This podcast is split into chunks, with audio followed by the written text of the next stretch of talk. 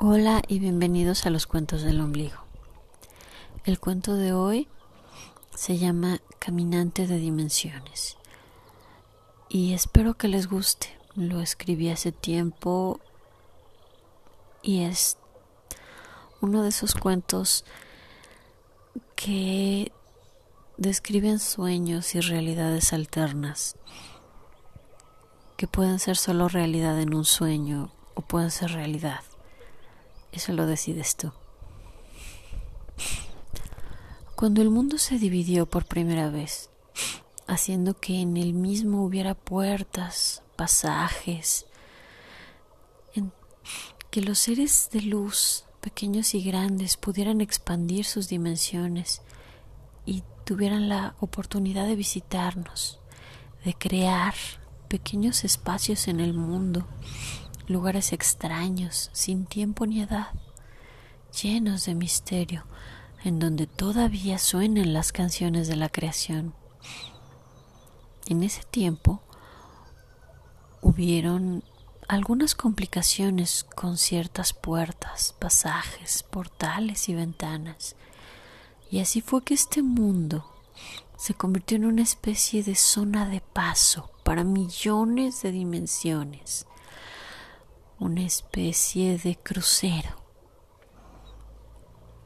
Y así es que seres del pasado, del presente y del futuro, de la Tierra antes del tiempo, de los universos sin gravedad, de los espacios sin materia ni luz, todo ser existente y por existir podían estar aquí en algún momento, podían pasar y a veces se quedaban atrapados entre dimensiones. Así fue que llegaron a la Tierra los caminantes de dimensiones. Estos seres no tienen un mundo en sí, viven en todos lados. En donde más cómodos se sienten es en el lado oscuro, en los pasillos, detrás de las paredes, en lugares cálidos y cerrados, en donde pueden observar sin ser vistos. A veces llegan a encariñarse con algún ser y lo pueden ayudar. Cambian su destino, limpian su energía y sus espacios, incluso destierran algunos seres nocivos de su vida, de su hogar, cuando son pequeños. Ellos pueden ser grandes guerreros, sabios y juguetones, aunque no siempre en este mundo. A ellos no les interesa la opinión de nadie más que la suya propia, y es por eso que se dan el lujo de ser algo bobos a veces, aunque son respetados en todas las dimensiones, en algunas incluso son dioses deidades importantes que manejan destinos, que mueven los hilos de la vida.